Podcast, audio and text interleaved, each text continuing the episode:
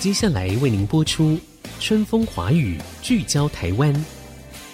本节目由世界先进机体电路股份有限公司赞助。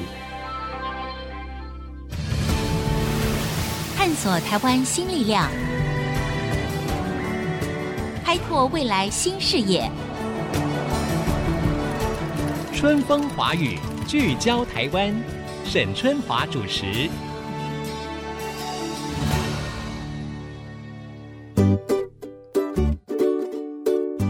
各位听众朋友，大家好，欢迎收听《春风华语》，聚焦台湾，我是节目主持人沈春华。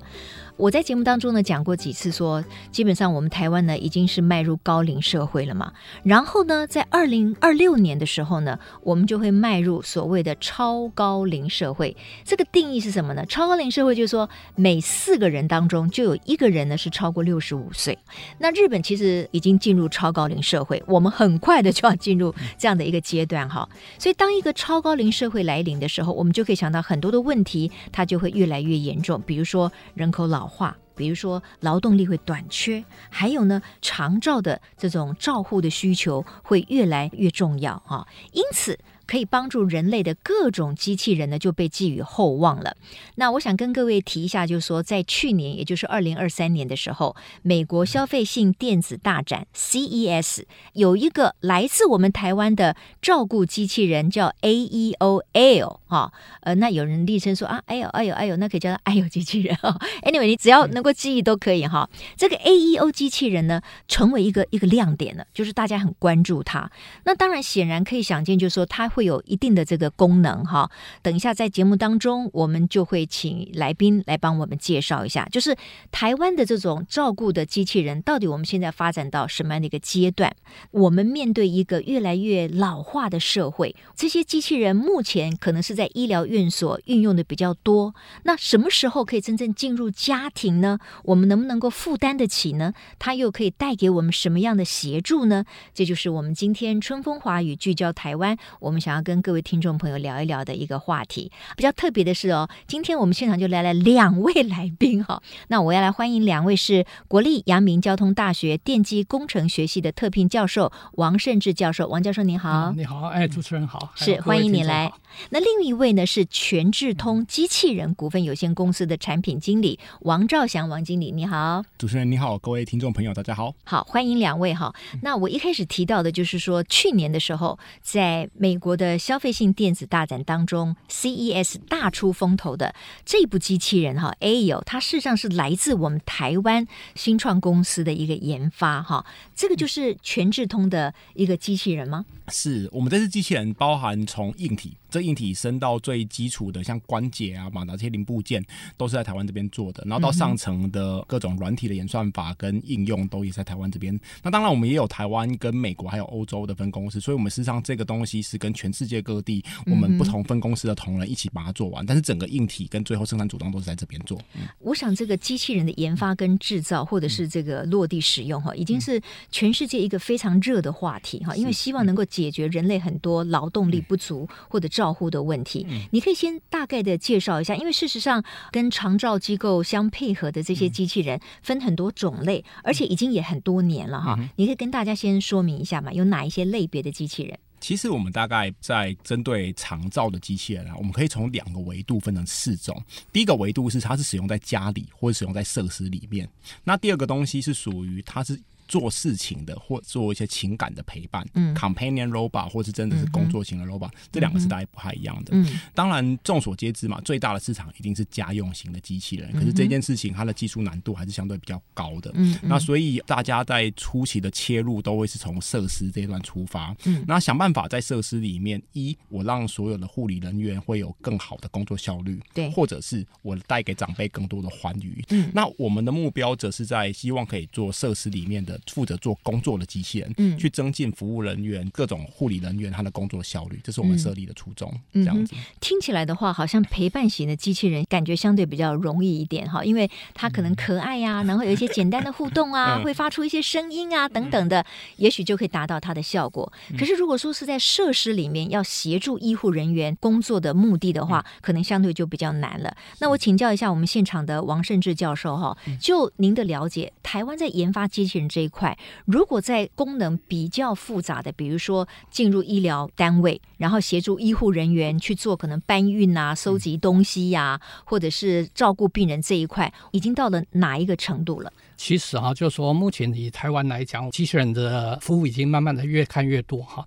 目前大家比较容易看到的，还是在一些餐厅里面，可能会有一些会运送、哎、会点餐机器人，类似这一类型的。机器人啊、那在医院里面，其实大部分的情况也是属于类似这样子的哈，就是说它实际上它可能会送一些药或是资料之类的。嗯嗯嗯。那如果要由机器人直接来服务这个病人的话，嗯，其实是会有一些法规上的限制哦。啊，那另外一方面也是说，哎。其实我们大家可能对于 AI 的期待可能非常的高哈，我会觉得好像现在 AI 无所不能啊。嗯可是实际上，以机器人来讲，目前机器人能够做的事情还是很有限的。嗯，那在这种情况之下，如果要由它直接来照顾病人的话，嗯、其实是会有很多安全上的顾虑，还有能力上的顾虑哈。对，所以等于是说，在台湾，其实目前你很难看到那种可以直接服务病人的。嗯，那所以当初在发展的过程中，其实我们就会考虑到另外一个可能的选项，就是说，以机器人目前它的能力来讲，哪些事情是适合机器人来做的？嗯，好，那我们在定义上，我们就会觉得，哎，其实也可能有。哦，几样的方向可能是适合机器人的，譬如说这件事情是属于不适合人类来做的，嗯哼，譬如说消毒哈，哦，因因为消毒可能毒性比较高嘛，对不对？我们这个一般的医护人员也会有某一些的风险，所以这件工作可以交由机器人去做。对，那类似这样子的事情，就是说，哎，这件事情不适合由人类来做。嗯，那另外一件事情是说，哎，这件事情相对比较单调，可能是比较 routine 的事情。对，而这件事情以现在的机器人的技术来看，它似乎可以做到。嗯，那这种事情也适合机器人来做哈。所以我们有定义的另外一个服务，可能就是它巡房。他会病房一间一间的看，看看目前病人目前的状况是什么。嗯，嗯，那这一种情况就是他不需要去接触到病人，嗯哼，可是他可以知道病人的状况。对，那如果他察觉有什么异状的时候，他可以很快的通报护理中心。嗯，好，所以这也是另外一件可以做的事。那还有一件方便做的事情，或者是说，譬如说我今天有一些东西要运送到另外一边，好，就类似现在目前大家比较常见的这种移动式的机器人。那这其实也是我们目前会想要做的。嗯哼，所以等于是说，我们评估一下。以台湾来讲，目前大部分看到都是比较像是第三类的哈，嗯，或是是属于第一类。第一类可能是消毒，可是大家可能有看到一些啊、呃、移动式的机器人，它搭配了一个紫外灯，它就可以来做消毒。嗯，可是对我们来讲，我们会觉得，哎，这样的消毒好像并不是非常的彻底。嗯，我们要做更好的消毒啊。所以对于我们来讲，我们的机器人有一个非常特别的地方，就是它实际上是有手背的。那大部分的机器人其实你是不会看到它有一个手臂在那边操作的，好、嗯，所以这是一个还蛮不一样的地方。这样哈，综合来讲，我们目前是锁定有三个主要的方向，一个是消毒，嗯、一个是巡防，嗯、那一个是递送。嗯，那目前我们先锁定这三个。嗯、那未来当然是说，随着机器人的技术越来越好之后，嗯、那它的功能可以 cover 的范围大概就会越来越多。OK，好。事实上呢，在前几年，因为全球都是受困于 COVID 的这个流行嘛，哈、嗯。那呃，在美国呢，出现一个所谓被称为所谓杀手级的，叫做杀菌机器人，好像就叫做 Xanax。OK，、嗯、因为它的那个消毒是非常的彻底，所以也真的就像刚才教授说的，是不适合一般的医护人员进入那个空先去做那么全面的消毒，可是机器人进去以后呢，据说一个病房里面它大概十五分钟可以完成。所以在这个 COVID 期间呢，这个 Zenis 这个所谓的杀菌机器人呢，可以说是帮助医护人员哈达到了很大的这个效果，也是这个最受到欢迎的哈。那刚才我听出一个问题了。搞了半天，并不是说任何的研发公司，你研发了一个觉得很不错的机器人，你就可以立刻去落地使用，因为这中间有法的问题呀、啊。那我不知道，就是说，在这个比如说全智通在研发机器人的时候，呃，你们锁定的方向是什么？那为什么在二零二三年，就是去年的这个美国消费性电子大展当中，它为什么会出风头？对我们来讲啊，其实我们指出了透过机器人来改善整个设施营运的流程，这件事情是有可能的。那这个东西以往很困难的点在什么呢？在这几年之前啊，多数机器人是不存在手臂的，应该说机械手臂只存在工厂里面。嗯嗯。可是其实就像人类一样，人其实之所以贵为万物之灵，是因为我们有双手可以做很多很多的工作。那因此，我们主要在设计这个机器人的时候，我们思考的是说我怎么样让这个机器人来做一些人做起来力有未逮。做起来心有不甘，或是分身乏术的工作，就如同刚教授所提到的。那这件事情说起来相对的简单，但是它真正的困难点是在于是说我怎么样在合法的状况之下，把整个工作做出一个人跟机可以协同工作的环境，这个是比较重要且复杂的一件事情。嗯，就是说我今天在过往的医院里面，多数的流程都是由人来执行的。对。可是我们之后，我们可能会面临一个社会是这个工作有一半是由机器来做的，而且这个还要法配合才行吗？对，对，如果法律规定，比如说这个机器人还不够成熟，嗯、它可能会造成可能的风险，它可能也不会让你通过，对，不对？没错，没错。哇，所以这个还要面面俱到才行。我们在思考的就是说，怎么样做出一个人机协作的这个新的 working。所以不是取代医疗人员，而是可能是帮助医护人员去把工作做得更好。没错，这是我们主要的目标。哎、uh-huh，这样子我想到有一种机器人，因为刚才我们在讲到这种照护型的机器人分很多种，嗯、有一种就是专门叫做抱式机器人，就是他要把这个病患抱起来，嗯、好，因为可能他本身没有自主的行动能力了。嗯、那现在如果在台湾，我们真的有这种抱式的机器人的话，那语法上是通过的吗？它这个东西，它精确来讲，它是一个让护理人员来移动长者的一个辅具。嗯，嗯，那只是我们知道的，大概是有些会把它做的比较可爱，然后变成是一个机器人的外观。嗯、所以，因此，如果它作为一个辅具的角色的话，是没有问题，它可以用辅具的法规去适用，必须是在蛮有监管的范围底下才可以办法实做。嗯，这样子对。它比较适合当做是一个辅具啊，我们就我们所知大概是这个样子。好，各位听众，我们今天呢正在聊的就是一个照护机器人哈、嗯，到底它可以帮人类多少忙？而且这中间呢还有法规的相对的配合才行。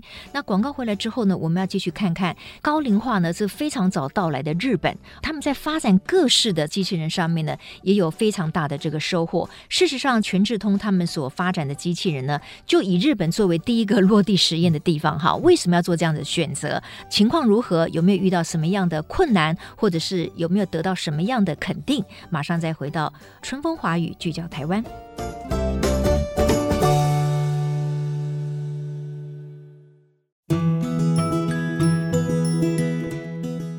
各位听众，欢迎回到春风华语，聚焦台湾。各位是不是梦想能够有一个可以陪伴着你啊，逗你开心？可是呢，在你需要协助的时候呢，又可以帮你跑腿，又可以帮你拖地呀，或者是帮你做很多的服务的机器人呢？哈，那一天什么时候才会到来呢？到底整个的应用当中，我们要特别注意到哪一些的细节，才会让机器人成为我们生活当中的助力哈，而不是另外一个困难或者是阻力？那我要继续请教全智通的产品经理王兆祥王经理啊。就是我知道全智通研发的这个 AIO 这个机器人啊，你们是选定日本作为第一个应用的场域哈？为什么是这样？为什么要舍近求远？台湾也很多医疗院所也也需要啊。好，这大概几个很现实的考量。第一个，日本它大概是全世界高龄化最严重的一个国家嘛，就是不管在高龄化的指数或高龄化人口，这都是很大的。那第二块是他们的市场上来说，各种制度也非常的完整。因为日本本身也是一个机器人大国，所以他们基本是光在长照这一块，嗯，他们所有的长照设施，他们的 regulation 都做的非常的完整，怎么样做分级也非常的明确，嗯。所以我讲一个非常简单的数字好了，大家都知道日本的长照是很大的一个市场，对，他们的市场已经大到说他们会有很多大型的长照的连锁店，对，连锁店指的是说可能有一间业者，他会有六七百栋。的老人院不是六七百间哦，不是六七百个床，嗯、而是六七百栋两三万床的老人院，所以他们会非常连锁化的，非常的极致。那他们的法规跟裁员也相对的是比较充沛的，这是我们当时选进他们的一个理由，这是一部分。那第二部分，当然日本它本身也受限于他们的少子化，嗯，再加上日本的长照，应该说其实平心而论，很多国家它的长照的一些 entry level 是仰赖外籍工作能力。很多外籍人力，但日本在这一块，他们的长照的设计比较不是朝这个方向发展。他们很努力，很致力于希望透过各种科技设备去解决各种问题。这也跟我们刚刚提到，他们是一个科技跟机器人的大国有关。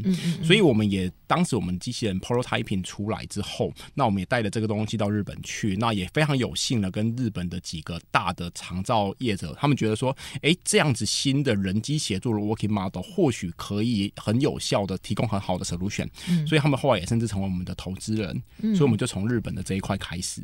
我们目前像我们比较幸运的是，我们大概跟日本前三大的长照院所，他们已经是我们投资人，也是我们的客人。那但是我们那个时候说幸运也幸运，不幸也不幸。我们这时候开始这个时候就是在 Kobe 之前。事实上，我还印象非常深刻，在二零二零年 Kobe 爆发的时候，那时候人还在日本。对。然后那时候就是开始看到他们设施一间一间 lock down 下来，所以我们后来在那两段时间也非常的 suffer，在说我们没有办法安装，可是他们有很大的需求。对。他们甚至我们还跟他们开了一个会，讨论说有没有可能让机器人帮自己安装。我只要自己机器人到达这个设施，就可以把自己打开，然后就学会这样子。嗯、那他们如何评估这一台机器人跟他们已经现有的这这个医疗型或者是照护型的机器人，他们的评价如何呢？我们大概分成两个部分，第一个是说这个机器人它大概可以增加它的多少工作的效率。以像我们目前在日本主要做的东西，是像做巡房来讲，它确实可以在每两个小时的时间帮 C 护理人员把每个房间都巡逻过，这个是属于可以增加它多少效率的部分。那另外在疫情期间很显著的是，疫情期间需要消毒，所以机器人也很快速的去协助他们在整个设施里面做消毒这一块，这是他们也觉得相对有效。因为我们也可以看得出来说，包含。院内的感染的比例可能是有下降的，那我们当然也有找了各种医院去抽验，说，哎，这个机器人消毒确实是有效果的。这样子。OK，好，嗯、那我继续请教一下王教授哈。我知道，其实当我们在看机器人做事的时候，有时候我们心里会帮他着急，就是觉得说，哎呦，动作好像还不是那么的流畅。好，然后当然了，真的人类的双手万能，你说你一个机器手臂，你能够做到跟人类那么的柔软，然后我们有触感，好，然后等等又可以抓取啊，等等又可以施力，其实不是那么的容易哈。当您在研发这种各种不同的机器人的时候，你觉得机器人的下一步，它最应该突破的是什么？好，然后那个挑战是在哪里？好。那我这边稍微介绍一下我们在发展的过程啊，哈。那我们公司大概是一百多人的公司哈，听起来好像还不小。可是如果碰到机器人这件事情的话哈，就机器人是一个高度需要整合的一个系统，OK，它是一个很复杂的系统。所以你可以把它想象，机器人就好像是类似一个自驾车，可是是在室内跑的自驾车。它现在还要额外再加上一个手臂。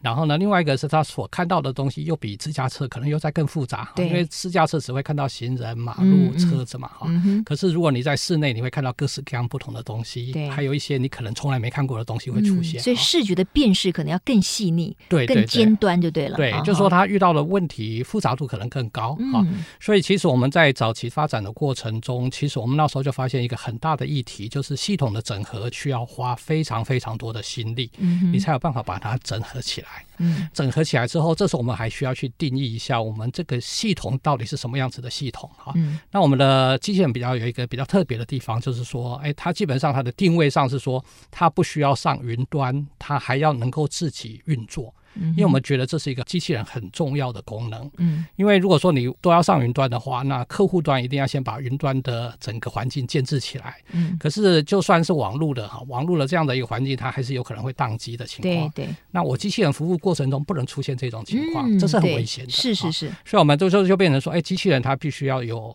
独立操作的一个功能，嗯，那这时候又碰到下一个问题了。嗯、那如果你要独立操作，我们又希望它可以工作长一点，嗯，那这时候就会有耗电的问题，嗯，所以这时候我们就会变成说，哎，其实它的运算资源又非常有限。一开始哈有点万事起头难哈，就是一开始我们定义的问题非常的困难，可是你的资源好像又不能有太多的资源，嗯，所以我们就花了非常多的 effort 在这个地方哈，就是想办法，因为我们知道目前有非常多的一些好的技术，嗯，那这些技术我们可以拿进来使用，可是这些资源可能都太耗运算了。对，那这些东西就不能放进来哈、嗯，那我们必须要想办法找到一些更好的 solution，、嗯、或是把它简化，专、嗯、门来应用在我们的问题哈、嗯。所以等于是说，我们现在目前是从开始慢慢的在往上走的过程中，可是，一般的顾客他并不是这么认为的，他会认为你的机器人就应该这个会做。那个也会做，对对对，全能的嘛，不然我们要机器人干嘛？对不对？大家会这样想。对对对。那我觉得这个实际上是目前这个产业它在发展中很可能会碰到的一个很重大的问题。嗯嗯嗯。那譬如说像伊隆马斯克他们不是有一个非常炫的机器人嘛？哈，然后是最近还可以折衣服。大部分的人对他的预期应该就是，哎，这个机器人应该无所不能啊。可是问题就是，它并不是无所不能嘛。哈、嗯，那我们目前的想法会是这样，就是说，我们现在目前先让我们这个最基本的工作能够做，而且我们也跟客户端取得了一些大家互相的讨论之后，知道说，哎，哪些应用可能是他们需要的。嗯嗯。那我们针对这些应用，把这些技术建立起来。所以基本上还是要取舍了，就是我们期待一个机器人要事事都行，可能很难。就是它主要的功能是什么？希望把那个功能做到最好，嗯、然后不会有所谓出差错的风险。对，对，对，那你法令再配合的话，它才有办法运用这个机器人嘛，哈。对。好，那我请教一下那个王经理哈，就是说这样子听起来，就是你们的这个 AEO 机器人，even 是在日本，当然这些机构他可能也看好，所以他们也成为你们的投资者。嗯、可是真正去大量的商转，好像是还没有的。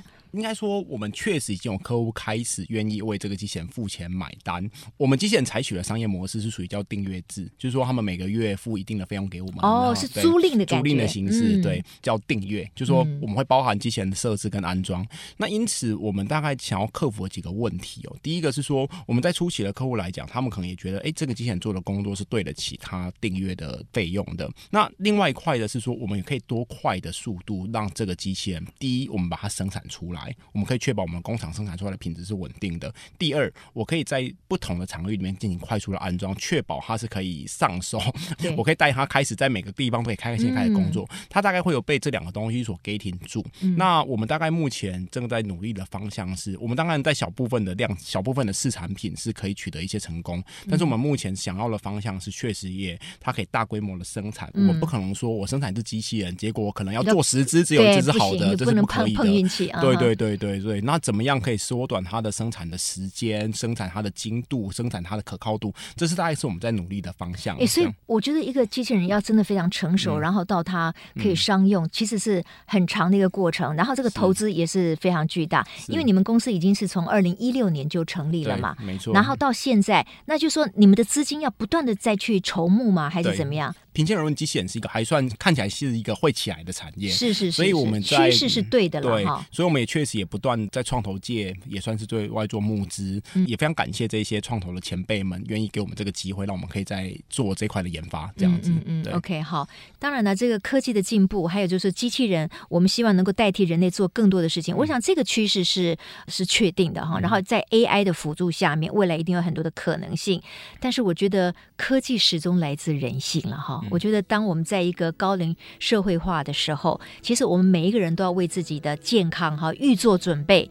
家族里面要有很好的支撑系统，然后我们再希望有很好的机器人辅助我们，才可能是比较完美。我们如果要期待一个很棒的机器人取代人类所有的温度跟温情，我想那个是舍本逐末，反而会带来更糟的这个后果。非常谢谢两位啊，谢谢王教授跟王经理，谢谢，也谢谢各位听众朋友今天的收听。我是沈春华，我们下周同一时间空中再会，拜拜。